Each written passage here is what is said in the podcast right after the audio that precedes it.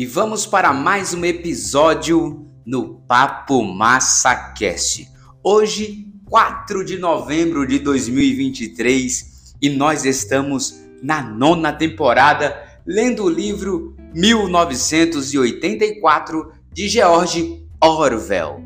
E no último episódio, nós concluímos o capítulo 7 aqui da parte 2, que fechou ali naquela conversa que o Winston estava tendo com Julia, é, depois que ele relatar um sonho para ela, esse sonho é, estava relacionado à sua mãe e à irmã dele, e também ele desconfiava, e o próprio autor diz aqui, que neste sonho havia resquícios de realidade, ou seja, o que de fato poderia ter acontecido e não simplesmente um sonho, mas lembranças é, vindo de acontecimentos reais, de alguns acontecimentos no passado, naquele momento da Revolução.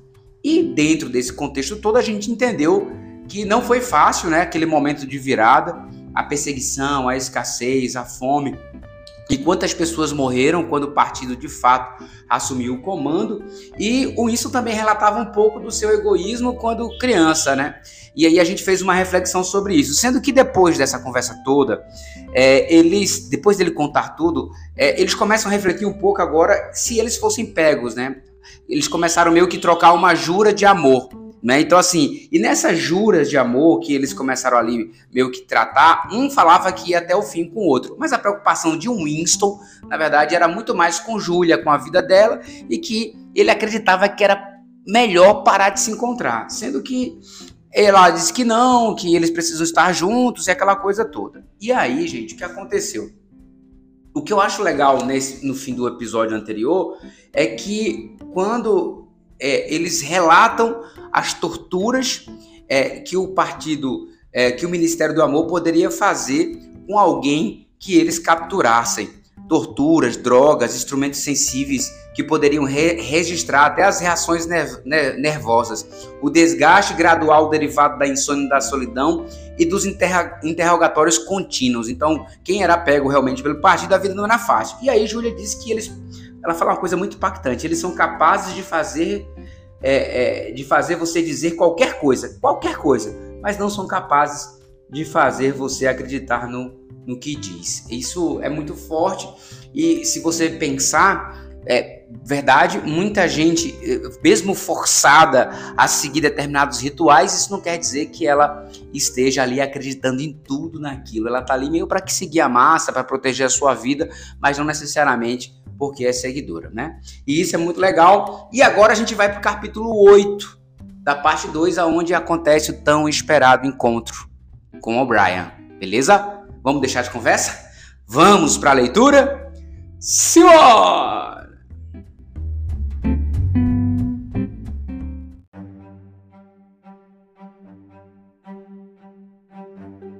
Parte 2, capítulo 8 eles conseguiram, até que enfim. A sala em que estavam era comprida e de iluminação suave. O volume da teletela estava reduzido a um murmúrio baixo. O requinte do tapete azul escuro dava a quem pisasse a impressão de estar andando sobre o veludo. No outro extremo da, no outro extremo da sala, O'Brien se sentava à mesa sob um abajur verde com uma pilha de papéis de cada lado. Ele não se deu ao trabalho de erguer a cabeça quando o criado conduziu Julia e o Winston, pela porta. O coração de Winston batia tão forte que ele duvidou ser capaz de falar. Eles finalmente haviam conseguido. Era tudo que ele conseguia pensar.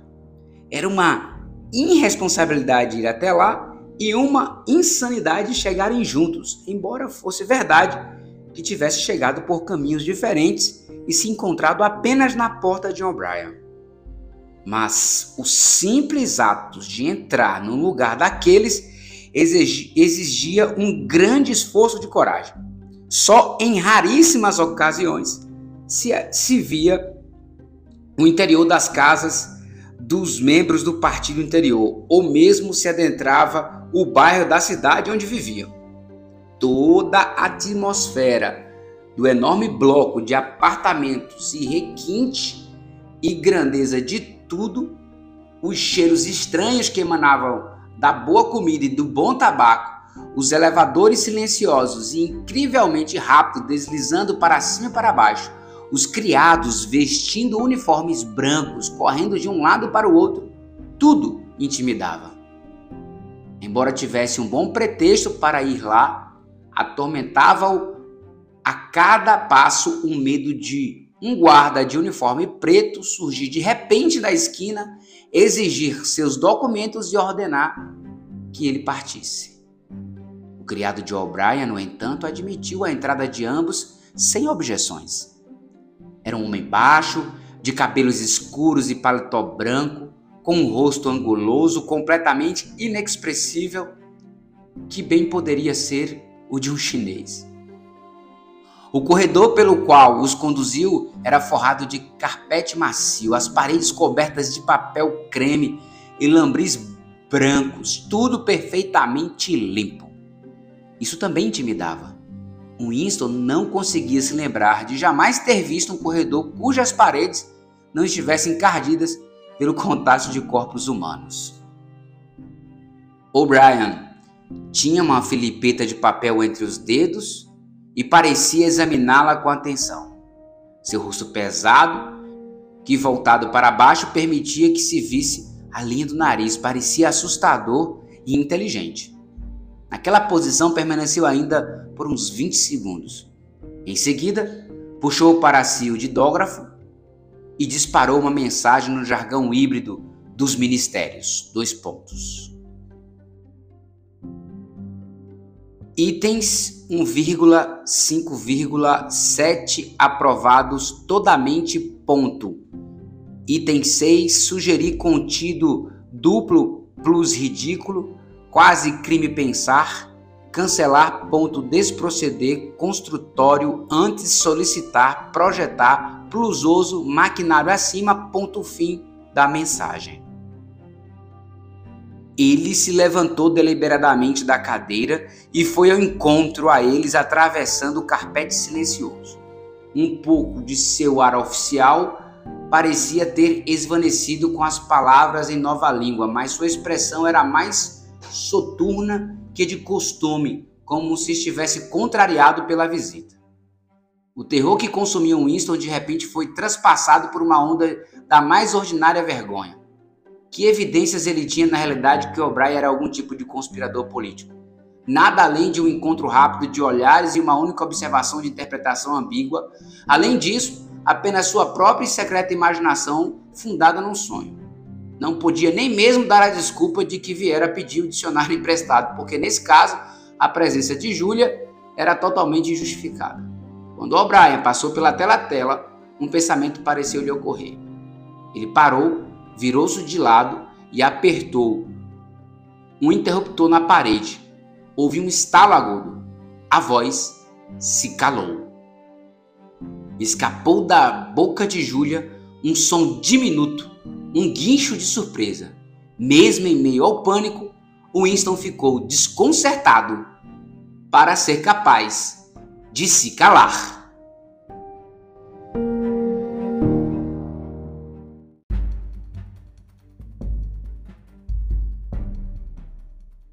Você pode desligar? disse ele. Sim, disse O'Brien. Podemos desligá-la. Temos esse privilégio.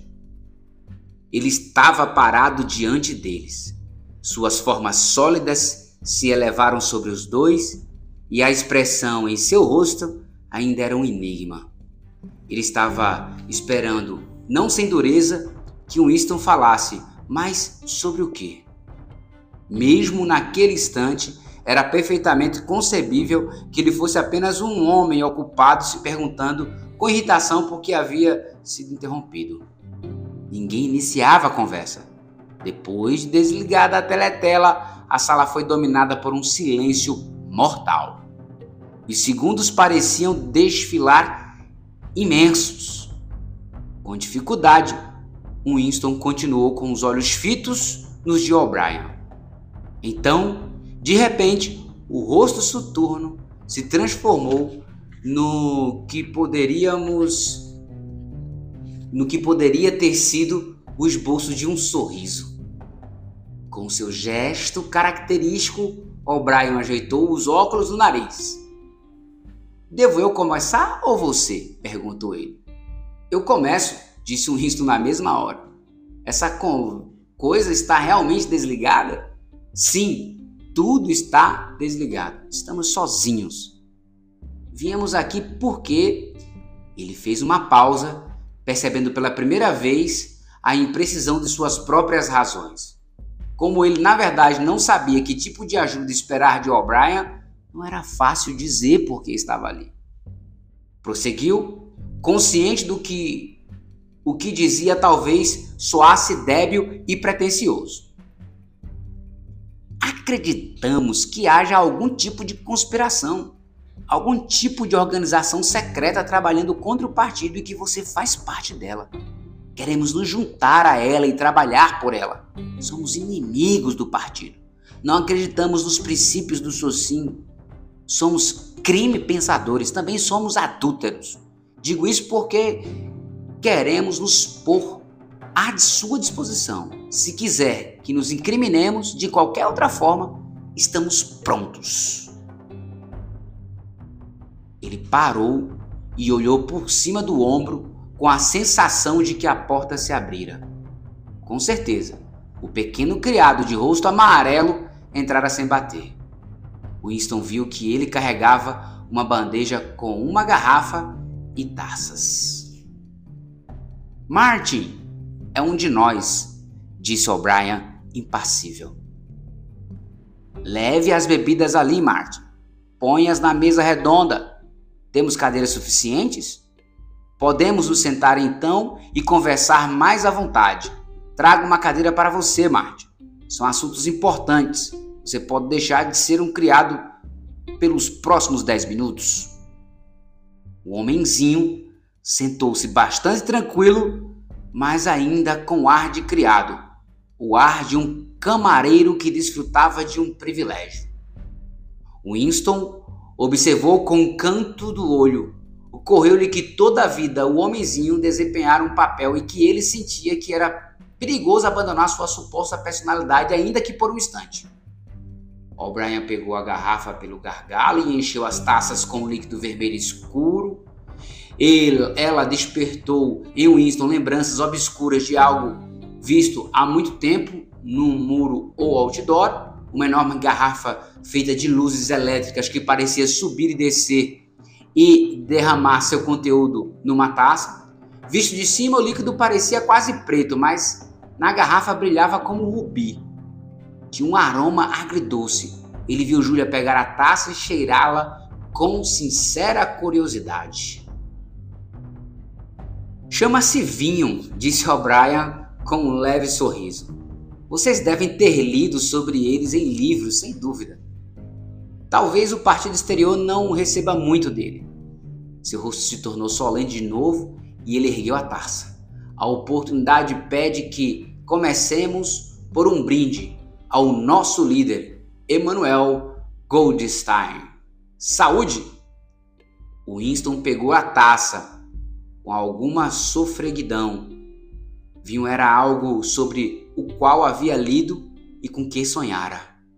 Como o peso de papel ou as cantigas parcialmente recordadas pelo Sr. Sheraton pertenciam a um passado romântico desaparecido aos velhos tempos, como gostava de chamá-los em seus pensamentos secretos. Por alguma razão, ele sempre pensou que o vinho tivesse um sabor intensamente doce, como de uma geleia de amora e um efeito inebriante imediato. Na verdade, começou a bebê-la, a substância se mostrou particularmente decepcionante. A verdade é que depois de anos bebendo gin, ele mal conseguiria sentir o gosto. Ele pousou a taça vazia.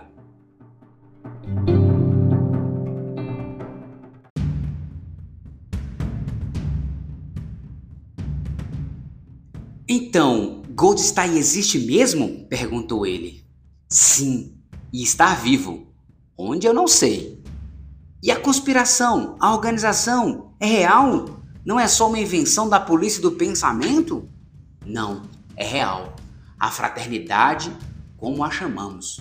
Você nunca saberá muito mais sobre a fraternidade do que o fato de ela existir e você pertencer a ela. Voltarei a isso em breve. Ele consultou o relógio do pulso. Mesmo os membros do partido interior não devem desligar a teletela por mais de meia hora. Não é aconselhável. Vocês não deveriam ter vindo juntos e terão que partir um depois do outro. Você, camarada, ele se voltou para a Júlia, vai sair primeiro. Temos cerca de 20 minutos à nossa disposição. Vocês entenderam? Perdão, vocês entenderão que devo começar fazendo algumas perguntas. Em termos gerais, o que vocês estão preparados para fazer? tudo que nos seja possível, disse Winston. O'Brien havia se virado um pouco na cadeira para ficar de frente para Winston. Ele quase ignorava Julia, parecendo supor que Winston pudesse falar por ela. Por um momento, suas pálpebras piscaram rapidamente sobre seus olhos. Ele começou a fazer suas perguntas em voz baixa, sem qualquer expressividade, como se fosse uma rotina, um catecismo para a qual a maioria das respostas já lhe era conhecida. Vocês estão preparados para dar suas vidas? Sim. Vocês estão preparados para cometer assassinato? Sim. Cometer atos de sabotagem que podem levar à morte de centenas de inocentes? Sim. Trair seu país a potências estrangeiras? Sim. Trapacear, forjar, chantagear, corromper as mentes das crianças, distribuir drogas viciantes, incentivar a prostituição, disseminar doenças venéreas, qualquer coisa que possa causar a desmoralização e enfraquecer o poder do partido? Sim. Se, por exemplo, de alguma forma servir aos nossos interesses jogar ácido sulfúrico no rosto de uma criança, vocês estão preparados para isso? Sim. Vocês estão preparados para abandonar sua identidade e viver o resto da vida como um garçom ou estivador? Sim. Vocês estão preparados para cometer suicídio se e quando ordenarmos que o façam, sim. Vocês estão preparados, vocês dois, que para se separarem e nunca mais se verem? Não, interrompeu Júlia. Pareceu a Winston que muito tempo se passou antes que ele respondesse. Por um instante, sentiu como que privado da capacidade de falar. Sua língua trabalhou em silêncio, formando as primeiras sílabas de uma palavra depois da outra, repetidas vezes. Até que a tivesse dito, ele não sabia que palavra iria dizer. Não, disse ele, finalmente.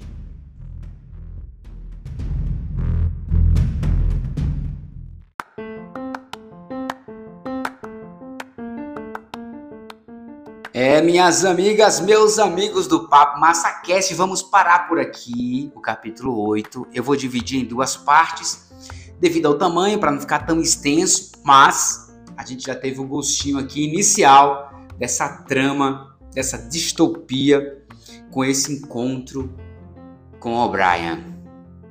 É muito suspeito, tudo muito suspeito, né? Mas uma coisa legal que a gente começa a, a entender aqui é a discrepância entre quem vivia no partido interior, as regalias, é, as mordomias, o bairro diferenciado com tecnologia de ponta, a higienização, como aqueles que estavam no topo do domínio é, daquele regime, vamos dizer assim, totalitarista, daquele regime opressor, é, viviam no seu conforto, enquanto as massas e as pessoas do partido exterior tinham pouco acesso, não passavam mais do que realmente massa de manobras. Então, assim, a primeira coisa que fica claro aqui é essa diferenciação um do outro. É, é muito emblemático quando o vinho chega, né? Então, assim, as pessoas ali possivelmente só, conheciam, só, con, só conheciam o vinho de ouvir falar, e isso é muito forte quando a gente está aqui lendo. E claro, esse O'Brien, né, que parece ser um grande parceiro, aqui nesse momento, de forma catequista, fazendo perguntas onde é, ele é, busca a afirmação dos dois é, em relação ao que eles poderiam fazer contra o partido, também soa um pouco suspeito. Ninguém sabe se isso é uma validação para saber se o Winston está pronto para lutar contra o partido ou de repente o O'Brien nada mais é do que um captador é, de contra é, é, pessoas que agem contra o partido para poder, vamos dizer assim, é, acabar com elas, tá bom? Mas isso vão ser cenas do próximo capítulo. A gente tem muito que ler daqui para frente e eu espero que você continue conectado porque 1984 é recheado de surpresas e é recheado de mensagens. Eu evito, né, muito querer aqui tecer as minhas interpretações, mas você que está aí ouvindo pode né, fazer a sua, beleza? Não deixa de seguir o canal Papo Massacast aqui no, no, no Spotify ou onde você estiver me ouvindo.